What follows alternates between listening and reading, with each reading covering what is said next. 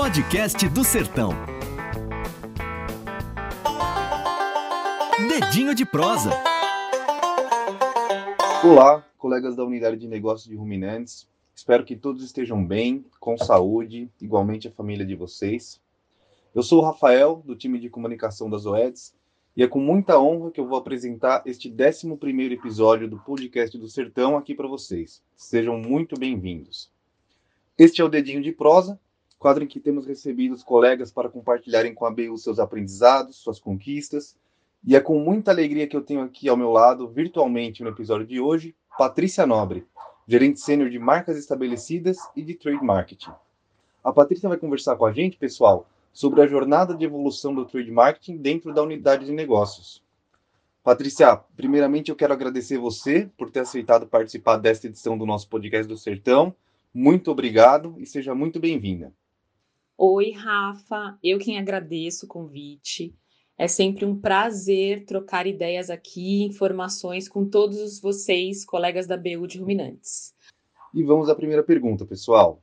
Pati, conta pra gente, em linhas gerais, como a área de trade marketing se conecta com os objetivos estratégicos da unidade de negócios? Muito legal tua pergunta, vamos lá. Primeiro de tudo, eu preciso dizer que a área de trade marketing é muito ampla. Ela engloba diversos aspectos, envolve vários setores empresariais e depende de pontos de contato distintos para que as ações ou os planos de negócio sejam executados e tenham sucesso. Porque, basicamente, o trade marketing é uma estratégia B2B, ou seja, de empresa para empresa, realizada através dos canais de distribuição, nosso famoso meios de acesso, que tem como prioridade atender as demandas específicas do shopper, quem compra, lá no ponto de venda. Então, a área pode ser resumida pelas práticas planejadas e executadas pelas OETs, que tem como objetivo aumentar o sellout, as vendas e otimizar a atuação dos canais de distribuição. O trade marketing ele tem um propósito muito claro, que é fazer com que a estratégia da empresa, das OETs, consiga ser implementada, levando em consideração quais são os canais de distribuição, quem são as pessoas quem está vendendo, quem vai comprar e quem vai consumir. E isso está completamente conectado com os objetivos estratégicos aqui da nossa unidade de negócios. Legal, Pati, muito bom, muito obrigado. Realmente é um trabalho conjunto, né? A área técnica, a área de marketing, a área de vendas, aí para atingir os objetivos comerciais da BU, entregar as melhores soluções das OETs para os produtores. Pati, você contou para mim que desde o início da jornada do trade na BU, você tem ressaltado a necessidade da disciplina estratégica para mapeamento e entendimento do PDV. O que é essa disciplina estratégica e qual sua importância para a execução da estratégia de trade marketing? Sim, outra excelente pergunta, Rafa. O que antes era resolvido apenas com o selim passou a necessitar então do sellout, né? A venda lá na ponta. E a informação é o principal pilar do trade marketing. Ações promocionais, resultados, mix de produto, canais de vendas, preços, a concorrência, o share e pontos extras são exemplos de mensurações que a gente aqui do trade precisa ter na ponta do lápis. Você sabia que 4 em cada 10 brasileiros se rendem às compras por impulso? mesmo em tempos de crise. Isso foi uma pesquisa que o SPC divulgou alguns anos atrás, mas que ilustra bem o meu racional aqui. Então, esse fato gera insumo importante para o segmento que a função, cuja função, além da disputa por, espaço ali no ponto de venda, na gôndola, também envolve a capacidade de detectar oportunidade no ponto de venda. Daí a importância de ter uma estratégia de trade marketing muito bem definida. E montar uma estratégia basta saber para onde olhar. Então, ter uma estratégia de trade marketing é analisar corretamente os pontos que comprovam o desempenho da marca no atendimento. E isso tem muito a ver, Rafa, com a coleta e análise de dado sobre o que acontece no ponto de venda. será que tudo o que você planejou está sendo executado de acordo com o que a gente planejou lá no ponto de venda? Então, pensando em tudo isso, com o apoio de uma agência e dos nossos promotores, aqui os promotores das UETs, a gente começou a mapear os pontos de vendas que estão na nossa base e que fazem parte do programa Prosperar Zoetes.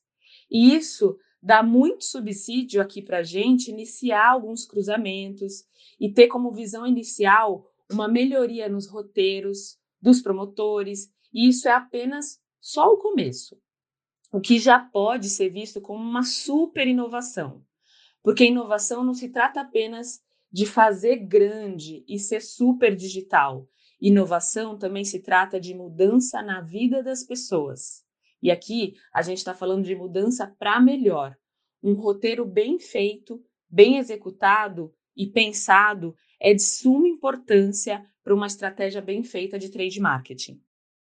Legal, Pati, muito bacana. É, eu conectei aqui, inclusive, com uma das prioridades estratégicas das OEDs, que é a liderança em análise digital e de dados, né? Eu acho que esse trabalho de mapeamento, né, de análise de dados tem tudo a ver, então muito bom, muito legal. O Pati, é, a gente está aí, né, enfrentando um momento de saindo, né, ainda bem, de um momento de pandemia. Estamos aí na, na reta final, né? Acho que o pior já passou. Mas com, conta pra gente, quais foram os principais desafios e aprendizados do time de promotores de loja durante esse período de pandemia que enfrentamos? Legal, Rafa. Eu posso ver aqui diversas lições que a pandemia trouxe e ainda nos traz diariamente. Mas aqui eu gostaria de destacar algumas que se tornaram muito visíveis no ambiente do varejo no geral. Primeiro, a segmentação e atuação da marca no ponto de venda. A gente sabe o quão importante é definir o comportamento das marcas por tipo de canal, por rede e região, mas efetivamente ainda tem muito o que se fazer. Então a pandemia nos mostrou que toda a jornada do shopper pode ser facilmente modificada de acordo com o seu momento e realidade de vida e que naturalmente o correto a ser feito é seguir essas mudanças e ajustar o jeito que você enxerga suas ações para sellout, conforme a necessidade do consumidor. Visto tudo isso, além das estratégias de preço, pensada para diversos canais de vendas, a comunicação e as ações no ponto de venda também devem ser desenvolvidas de maneira muito segmentada. Existe ainda o que a gente chama de oceano azul para as OETs, que entende que comunicação em loja deve ter o shopper, o nosso produtor, no centro de tudo. Ela tem que ser pensada com base nas missões de compra dele e ser construída entendendo a jornada desse cliente no estabelecimento, tendo como base a visão do comportamento de produtos de acordo com a categoria, pelo tipo de canal, pela rede e pela região. Definitivamente, a pandemia nos mostrou que a comunicação para esse produtor é diferente da comunicação para o consumidor. Para esse produtor, eu vou reforçar que é o, o, a pessoa que vai lá comprar no ponto de venda. E eu acho que o principal aprendizado é que o papel do promotor ficou muito mais estratégico. Então, o promotor continua sendo uma figura central na ponte entre as marcas e o consumidor. E o ponto de venda é o lugar onde 70% da decisão acontece. Surge uma nova demanda nos estabelecimentos, os promotores precisam observar e absorver as necessidades desse shopper, os novos hábitos de consumo e entender de que maneira eles, lá no ponto de venda, podem facilitar a jornada desse cliente. As circunstâncias exigiram uma nova habilidade do promotor, a de olhar de forma mais ampla, uma visão 360 graus. É papel do promotor fazer uma análise detalhada do que a concorrência está fazendo, coletar esses dados estratégicos e essenciais para a gente, é, para a indústria, e isso é de fundamental importância para embasar as tomadas de decisões por parte da área de trade marketing, do marketing e de vendas. Legal, Pati, muito obrigado. Né? Realmente foi um período de muito aprendizado para todos e eu gostaria até de destacar aqui, né, como o time é, nesse momento aí de desafio se entregou, né, foi resiliente para continuar aí atendendo os clientes, para continuar atendendo as demandas. É muito bacana. É, Pati, em agosto, o projeto Trade Marketing 4.0 foi um dos vencedores do concurso Águias do Sertão. Conta pra gente, como é que tá o andamento, a evolução do projeto até aqui? Sim, o projeto está lindo. Acabamos de finalizar a instalação de número 91, e aí então a gente tem 91 mobili mobiliários especiais, Zoetes, aí nos nossos pontos de venda do Prosperar. E aí a gente já pode dizer sim que a gente está na vanguarda da indústria de saúde animal com a implementação de uma experiência digital, uma experiência física com digital, que é um conceito novo aí da moda para o trade marketing. Principalmente diante do cenário da pandemia, o varejo digital abre as portas para uma transformação infinita. Obviamente, temos um ponto de venda mais bonito e aconchegante, mas também mais produtivo e que pode gerar mais conversão. Por quê?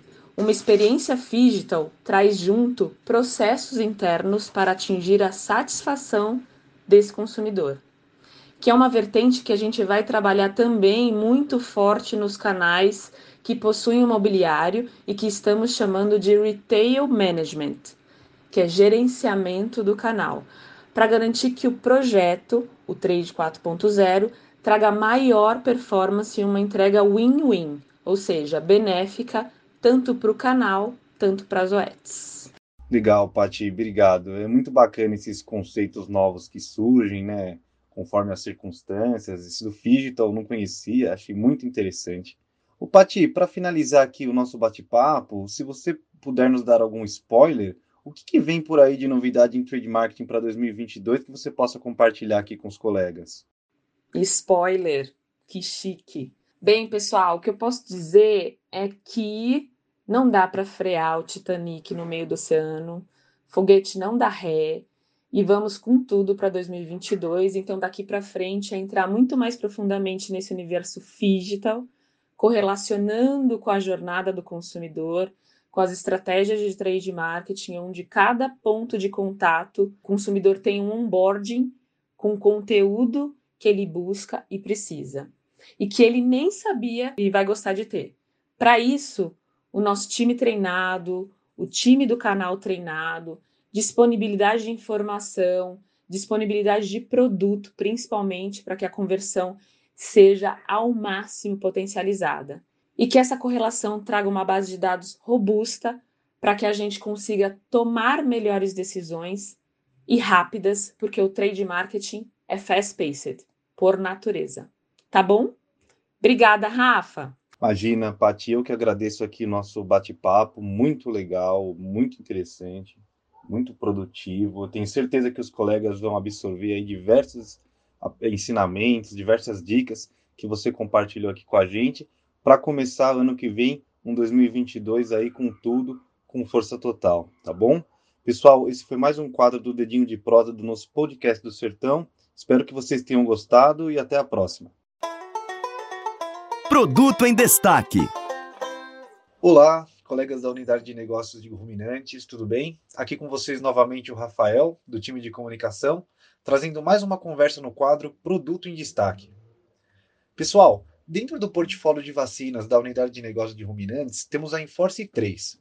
Este produto destaca-se por ser a primeira vacina intranasal para bovinos, garantindo a prevenção de importantes doenças respiratórias, como a IBR, por exemplo, capazes de prejudicar a saúde e o bem-estar dos animais. E para falar sobre essa vacina, é com enorme satisfação que eu tenho aqui ao meu lado, virtualmente, a Janaína Giordani, gerente de produto da linha Leite, e o Chester Batista, gerente de serviços técnicos. Janaína, Chester, muito obrigado a vocês por aceitarem mais uma vez participar do nosso podcast do Sertão.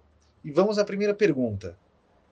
Janaína, conta pra gente o que é a Enforce 3. Bom, olá, Rafael. Para mim é um prazer enorme estar aqui mais uma vez, né, participando do, do podcast, essa iniciativa que facilita muito, né, para a gente levar as informações aí para o nosso time. Bom, a Enforce 3, ela é a primeira e a única vacina intranasal, né, que nós temos aí contra as doenças respiratórias, que pode ser utilizada desde o primeiro dia de vida da bezerra. Então, acho que é um ponto interessante aí, né, a gente tem outros produtos, mas os produtos que a gente tem no mercado não pode ser aplicado no primeiro dia. Então, esse acho que já é um ponto forte aí da vacina. Além disso, né, você até comentou ali, né, um dos vírus que ela combate, mas ela combate os principais vírus da vacina de, da, dos vírus da pneumonia, né, como é a IBR, a BRSV e a parainfluência tipo 3. Diferentemente das vacinas injetáveis, né, essa vacina ela possui uma aplicação intranasal. Então, isso é, é uma via né, de aplicação no animal que tem uma mínima intervenção, tanto no manejo ali com o animal, quanto também na questão de estimular o sistema imune ali por meio da, da mucosa. Então, por ela ter essa ação intranasal e o bezerro, né, a bezerra ali nos primeiros dias, ela está desenvolvendo o seu sistema imune, então por isso que ela não causa esse efeito sistêmico, né, de reação ali na bezerra. Então, a gente tem esse sistema imune desenvolvido ali por meio da mucosa, que é a principal porta de entrada do vírus. Legal, Janaína, muito bom, muito obrigado. Achei muito bacana. Você comentou que é a primeira e única vacina intranasal, né? Então, é a Zoetis aí sempre investindo em inovação em prol do bem-estar dos animais. E, Janaína, por que, que esse produto é tão importante dentro do portfólio das Zoetis? Bom, trazendo um pouquinho assim de dados do mercado, né? E aí olhando para o mercado dos Estados Unidos, é, pesquisas de lá mostram, né, que a pneumonia ela é responsável por 22% das mortes em bezerras na fase de aleitamento. E já na fase de pós-desmama, ela é a doença responsável aí por cerca de 46% das mortes. Então a gente já entende, né, que é uma doença com grande impacto nos rebanhos leiteiros. E a Enforce, ela chega como uma forte aliada aí do produtor para trabalhar com a prevenção dessa doença. Quando a gente olha aqui para a realidade do Brasil, a gente ainda não tem esses dados tão, tão mensurados, porém, conversando com pesquisadores referências aí dentro né, do, de manejo com bezerros de leite principalmente, eles já nos trouxeram, né, por ter, a gente, a gente vê um movimento no Brasil de concentração da produção de leite, então, muitas fazendas partindo para o confinamento, né, para os sistemas de compost barn, por exemplo. Então, por os animais estarem mais confinados, essa é uma doença que tem aumentado a sua incidência.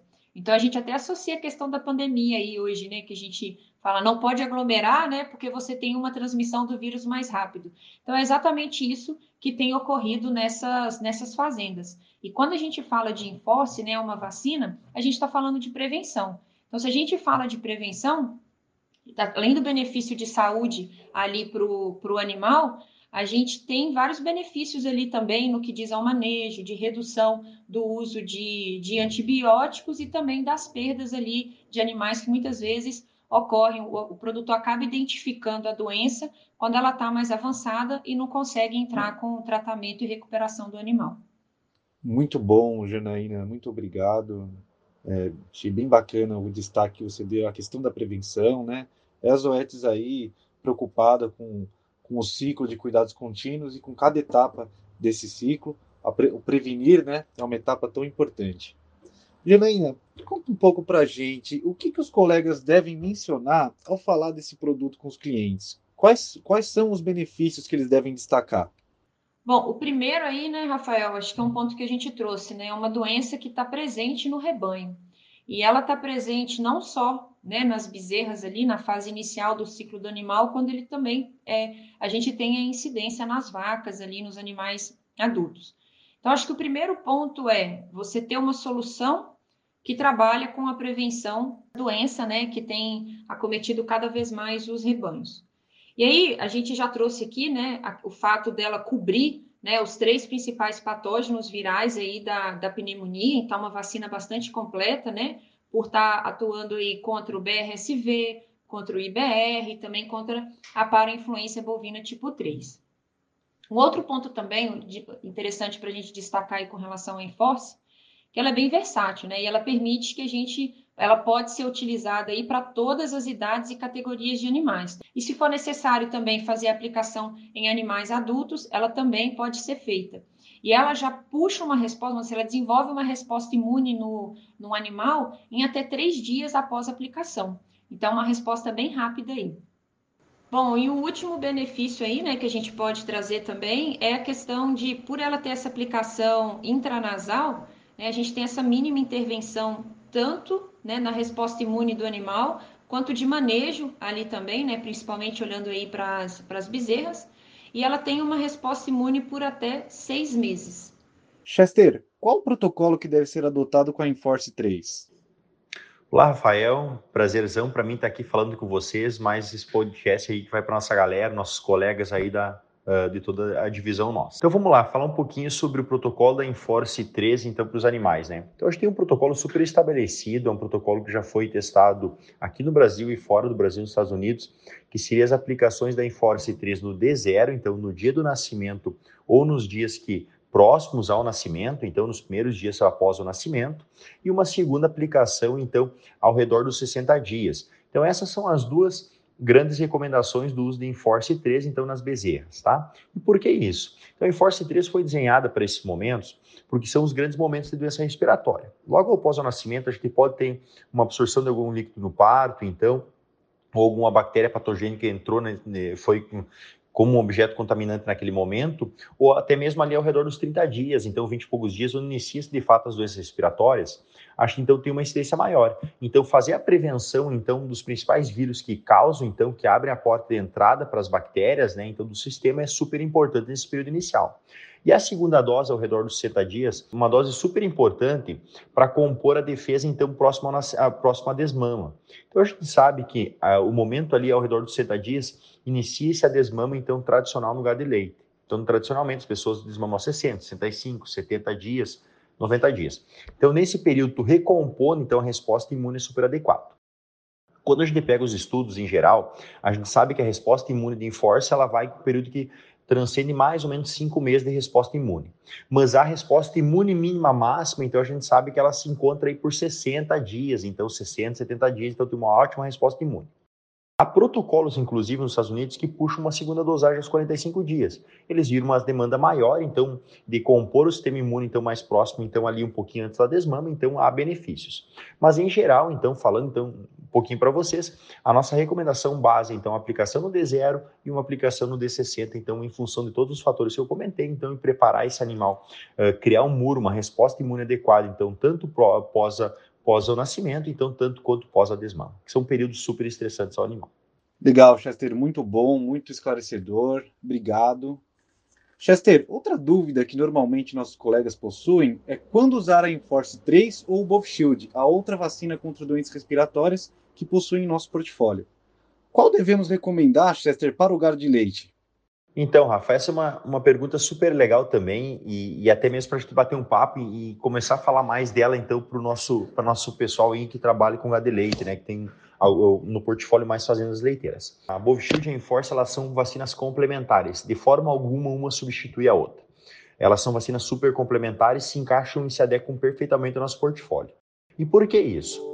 Como a gente falou, então, a, a Enforce 3, ela entra muito bem então nesse período aí pós-nascimento e uh, pré-desmama. Então são dois períodos super importantes que eu construo uma resposta imune do ponto de vista local, então no trato respiratório superior. Super legal. E elas não têm nenhuma influência uh, na imunidade sistêmica. Então elas não influenciam de fato no sistema, então na resposta imune sistêmica, mas ao mesmo tempo elas também não são influenciadas pelo colostro, então pela resposta imune sistêmica. Então, quando a gente pega, a gente vai seguir, então o protocolo nosso ele contempla a vacinação com Enforce 3 no D0 e no D60, e a gente pode, uh, tradicionalmente, então, adequar então, as vacinações com o Bovishield a partir do quarto mês de vida dos animais. Por quê? Porque eu busco uma resposta imune sistêmica, então, construindo aquele murozinho lá na frente, então, para as doenças, para os vírus e bactérias em geral. E a Bovishield ela tem uma, uma resposta legal porque ela tem uma rememolítica também.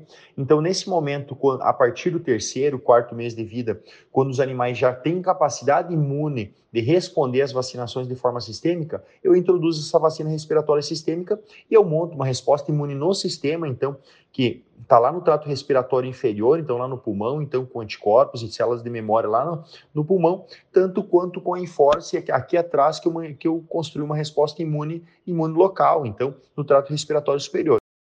Então, ambas as vacinas, elas casam muito bem juntas, então elas são complementos do portfólio. Então, eu tenho uma vacina, uma vacina sistêmica, então, logo após o nascimento dos animais na desmama, e eu tenho eh, uma vacina local, desculpa, e eu tenho uma vacina sistêmica, então, lá na frente.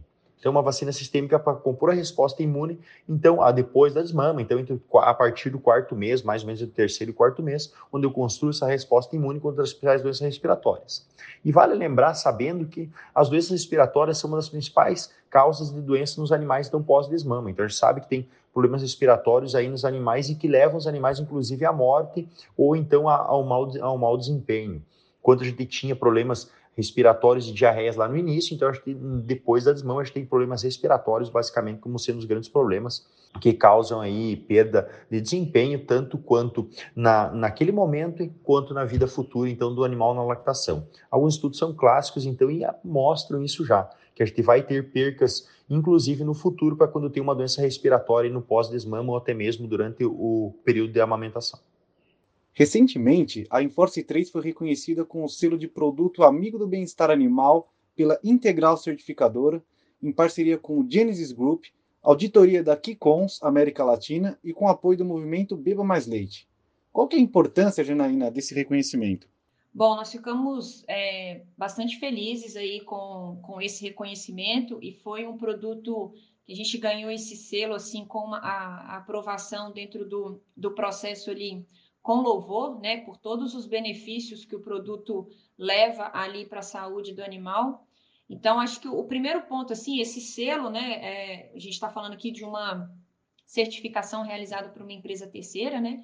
Então, esse selo, ele traz, né, além do compromisso, ele traz também a transparência e a confiabilidade dos produtores e também aí a gente está falando de uma cadeia de leite, né? Então, a gente está falando aí dos consumidores é, finais esse selo ele tem o papel de fortalecer toda a cadeia produtiva e cria né, uma cultura de rastreabilidade, tentando mostrando, né, somente o produtor de leite que tem o seu produto final que é destinado ali, seja para um laticínio ou para uma produção própria, que ele utiliza produtos né, que geram benefícios aí ao bem-estar animal, ou seja, ele, a gente agrega valor além dos nossos produtos, como também a gente leva valor ali para toda a cadeia do leite.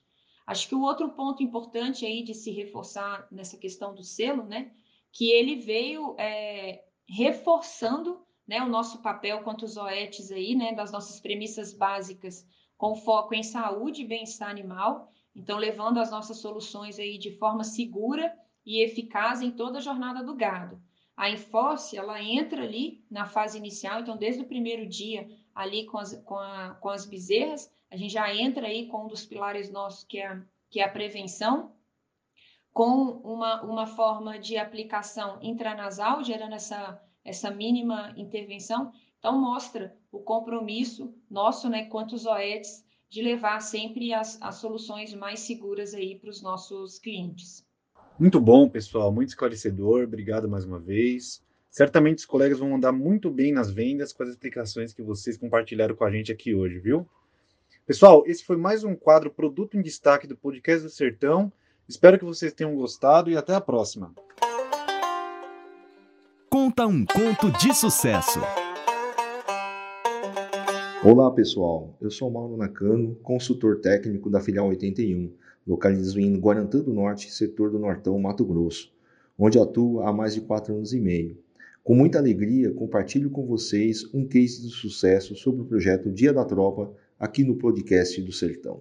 Recentemente, tive a oportunidade de planejar, apresentar e consolidar o projeto Dia da Tropa, dentro do concurso Águias do Sertão, dedicado aos cuidados de manejo da tropa da fazenda e à implementação do calendário sanitário de equinos Oeste. Pude tocar esse projeto em duas fazendas dentro do meu painel de visitação. Porém, houve duas formas de apresentação. Em uma fazenda, o foco foi o treinamento e a capacitação de seus funcionários, e na outra fazenda, em disseminar a importância do manejo para demais fazendas parceiras da região. O primeiro evento foi na agropecuária Jarinã, em Peixoto de Azevedo, em Mato Grosso. Em contato com o administrador Antônio, levantou-se a preocupação de capacitar e levar conhecimento aos funcionários que manejavam o gado. Apresentei o projeto e imediatamente após os aceites marcamos a data do evento, realizado no dia 26 de outubro. Em primeiro momento, discutimos as principais doenças, como parasitárias, virais, bacterianas, locomotoras e patológicas, as cólicas. E em segundo momento, partimos para a prática, avaliando os parâmetros vitais, como mucosa, temperatura e frequência cardíaca, peso, altura, locais de aplicações das vacinas Fluvac e EWT, Pneumabort, e os vermífugos Equest e Equest Pramox.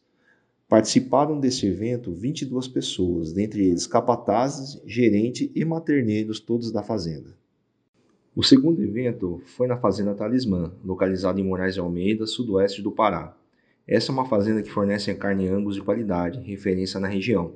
Apresentei a eles o projeto Dia da Tropa, tendo a oportunidade de convidar fazendas parceiras e vizinhas. A Fazenda Talismã já utiliza a nossa farmácia da fazenda e aceitaram prontamente a participar do Dia da Tropa. Baseando nos conteúdos do primeiro evento, discutimos as principais enfermidades, assim como o uso do calendário sanitário de equinos oetes, para um público de 25 pessoas, entre funcionários, proprietários, zootecnistas e veterinários. Vi diante dos ouvintes o interesse de levar o projeto para as respectivas fazendas vizinhas, o que possibilitou grande abertura de informações entre funcionários e consultor técnico e pude entender melhor as dificuldades e necessidades do trabalho no dia a dia. As fazendas participantes do projeto já utilizam nossos protocolos reprodutivos e vacinas, além do controle estratégico 5811. Com o projeto Dia da Tropa, agregamos ainda mais o valor dos nossos serviços. Faço um agradecimento às fazendas Jarinã e Talismã pela abertura e confiança do nosso trabalho e aos colegas do setor do Nortão pelo incentivo e divulgação.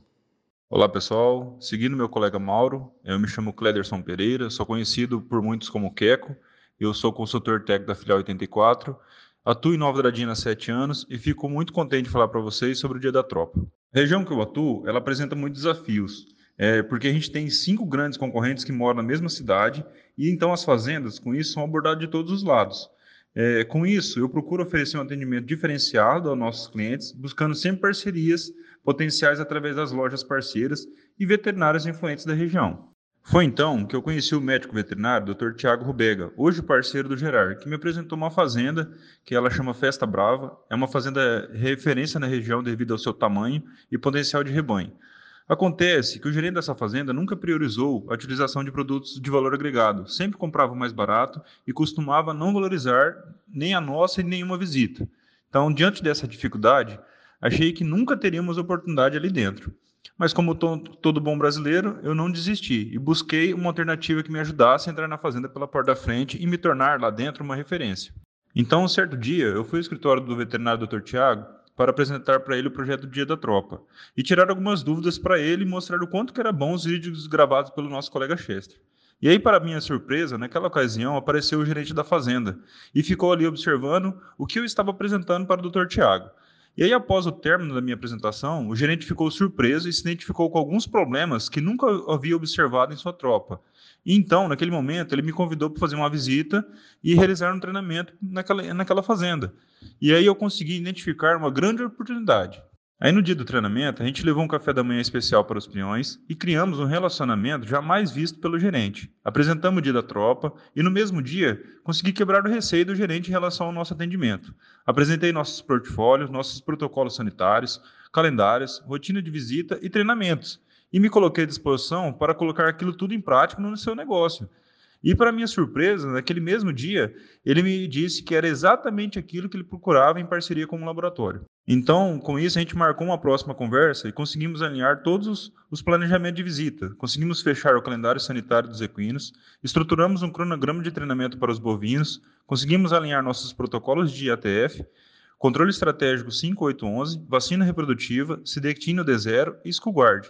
Tudo isso com a ajuda do Dr. Tiago. Bom, com essas soluções bem desenvolvidas, de acordo com as necessidades do cliente, a gente conseguiu fechar todos os produtos planejados de acordo com o calendário bovino e equino. E após a venda, cumpri com o prometido e fiz todo o acompanhamento de curral, realizei os treinamentos e me certifiquei de todo o compromisso com o meu cliente e o monitoramento das minhas visitas. É com grande orgulho que eu só tenho a agradecer ao projeto Dia da Tropa. Ele me fez abrir uma porta que estava trancada e parecia que não havia outro caminho a seguir. Um projeto bem desenhado e estruturado por todos os colegas das OETs. Certamente seremos reconhecidos pelos nossos clientes, pelas lojas e até mesmo pelos concorrentes por sermos um dos primeiros laboratórios a lembrar desses animais que são fundamentais para o dia a dia de desenvolvimento do trabalho na fazenda, a nossa tropa. Obrigado. Informações de mercado. Olá, time de equinos e bovinos, todos bem? O mês de novembro foi um mês de avaliações do setor pecuário por parte de alguns analistas. Sendo assim, resumi alguns pontos de maior relevância no nosso negócio. Espera-se que 2022 seja um ano mais normal do que foi este ano, justificado pela deterioração pela pandemia, da agora parcial trava chinesa nas importações e pela redução na oferta de animais para abate. O cenário para os produtores, porém, será de custos mais elevados e de necessidade de melhor gestão. Apesar disso, os setores pecuários terão margens no próximo ano, embora mais acomodadas. A grande safra de grãos esperada é parte da solução para a pecuária, mas outros insumos, como fertilizantes, suplementos alimentares e energia, vão pesar nos gastos dos produtores. Para o consumidor, o preço da carne pode estabilizar, mas não devem voltar aos patamares de há dois anos, quando eram menores. O rebanho brasileiro será maior, mas terá um crescimento lento. Tecnologia no manejo, genética melhor, cuidados na alimentação e melhorias nas pastagens vão provocar esse crescimento. A retenção de fêmeas feitas pelos pecuaristas deverá melhorar a oferta e, obviamente, 2022 será um período de mais bezerros devido a essa retenção. O mercado interno de carne bovina deve perder competitividade em relação às demais carnes devido aos preços elevados, mas a necessidade de importações da China deverá garantir mercado para o Brasil.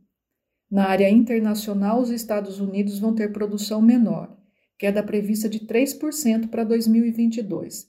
Lembrando que os Estados Unidos são líderes mundiais na produção de carne bovina, seguidos do Brasil. A interrupção de compras pela China no Brasil nestes meses deu fôlego a outros países para entrar nesse mercado. Terminando, o consumidor brasileiro está consumindo menos carne bovina, mas com mais qualidade. Essa qualidade está vindo de dentro da porteira e não dos frigoríficos.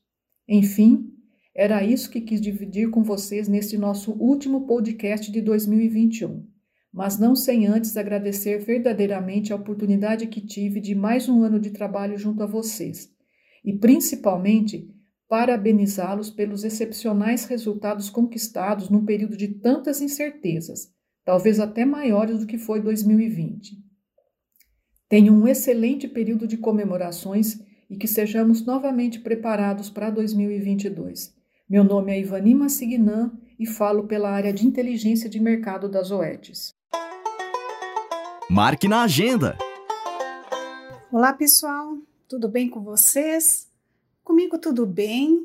Aqui é a Elza do Marketing. Estamos com mais um podcast e atualizaremos vocês em algumas ações que realizaremos.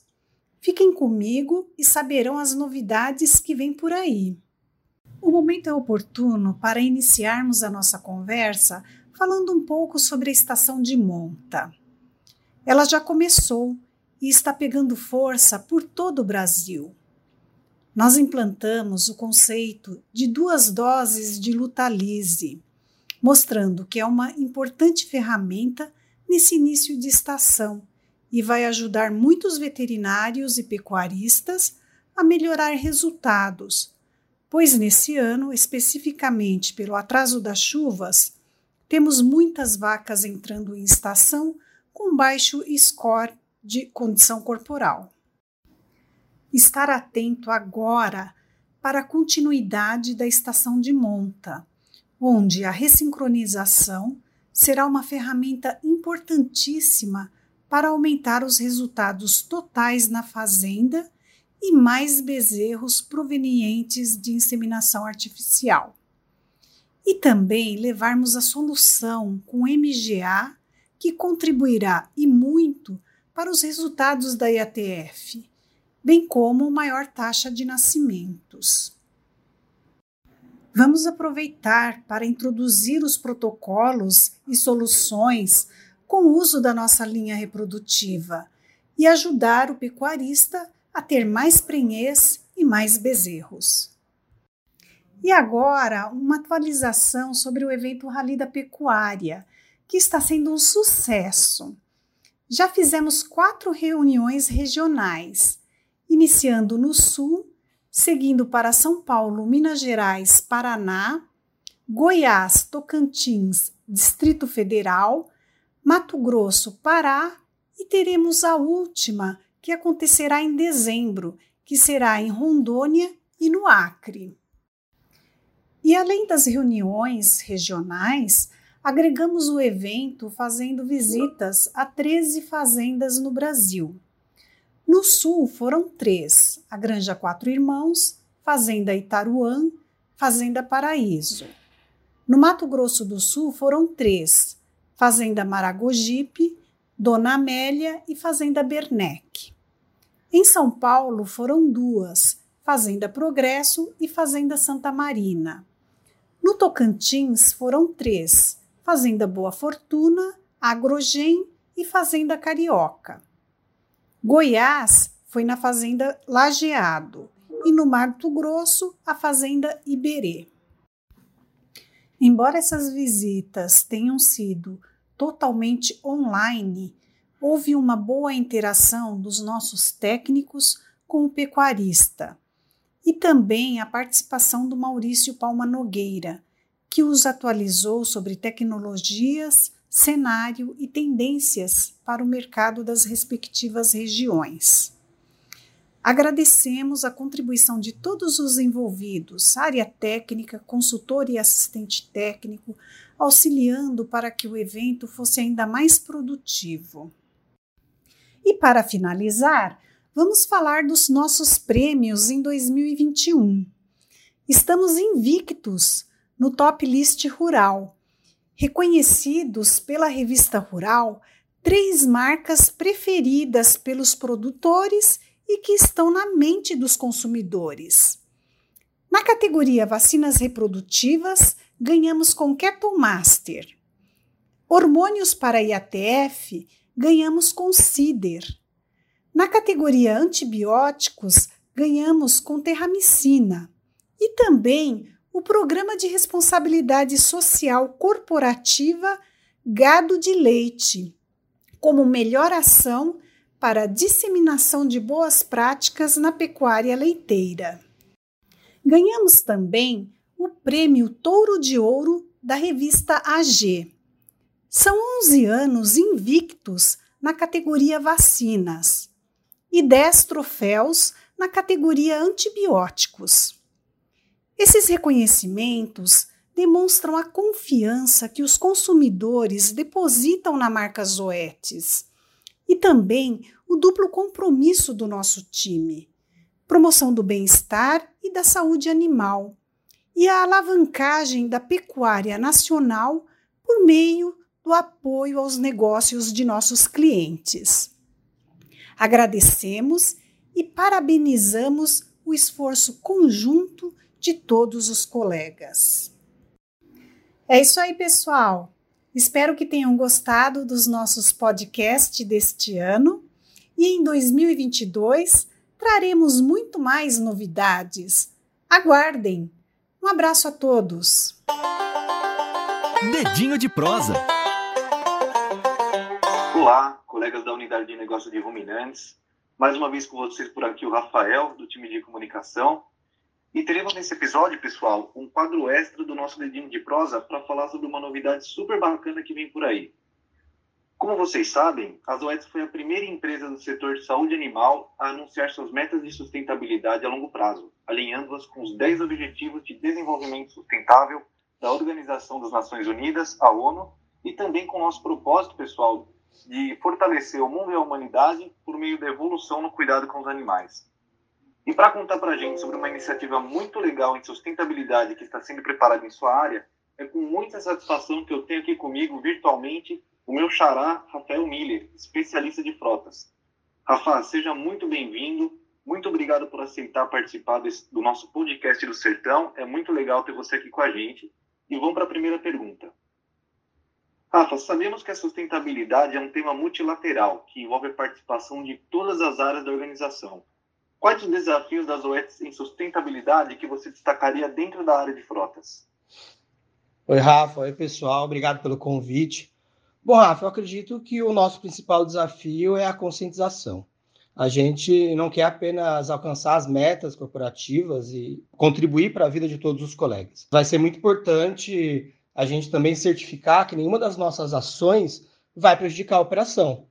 A gente vai, vai ser preciso buscar melhores caminhos, encontrar o melhor caminho entre uma operação sustentável e seguir sendo eficiente e dando todo o apoio às equipes que estão é, desenvolvendo as suas atividades em campo. Acredito que esses são, são os nossos principais desafios nesse momento. Legal, Rafa. Muito bom. É, obrigado. E você gostaria de compartilhar aqui com a gente algumas iniciativas de sustentabilidade que já estão em andamento? Bom, Rafa, é, que o consumo de combustível, as manutenções, as lavagens, que elas agridem o meio ambiente, a gente já sabe. Mas e a nossa operação? É, o quanto a nossa operação agride o meio ambiente? Eu acho que, usando essas perguntas, nós fizemos alguns estudos e a gente chegou a resultados bem preocupantes. A gente não pode ignorar. A gente também olhou é, o mercado para poder buscar oportunidades de mudar esse cenário. Né? É, convidamos nossos fornecedores, nossos parceiros a participarem de tudo isso, né? porque ninguém faz nada sozinho. Esse esforço ele é conjunto é a união, tem que ter uma união de todos os envolvidos, uh, e é essa união que vai ajudar a gente a alcançar os melhores resultados. Legal, Rafael. Acho que é isso mesmo, né? A gente não faz nada sozinho e com certeza é, juntos a gente vai mais longe e contribuir com esse tema tão importante que é a sustentabilidade, que é a preservação do nosso planeta e das comunidades em que a gente vive, né? Sim. Rafa, para fechar o nosso bate-papo, você comentou que tem uma novidade aí muito bacana chegando em frotas. Você poderia adiantar aqui alguma coisinha do que vem por aí? É isso aí, Rafa. A gente tem sim, tem, tem novidade chegando. A gente vai contar isso nas próximas reuniões de ciclo. É um projeto focado em sustentabilidade. É, ele foi desenvolvido com muito esforço, é, com o principal objetivo de agregar muito a vida de cada um de nós. É, acho que chegou o momento das ações, é a hora das ações é, é hora de fazer a nossa parte, Rafa. Então aguardem, que vem chegando por aí o projeto Rota Sustentável. Legal, Rafa, obrigado. Tenho certeza que os colegas vão entrar aí na próximo, no próximo POA, né, na próxima reunião de ciclo, ansiosos, querendo saber mais sobre esse projeto, essa iniciativa muito bacana que você está liderando por aí. Pessoal, esse foi o quadro extra do nosso dedinho de prosa. Espero que vocês tenham gostado e até a próxima. Podcast do Sertão.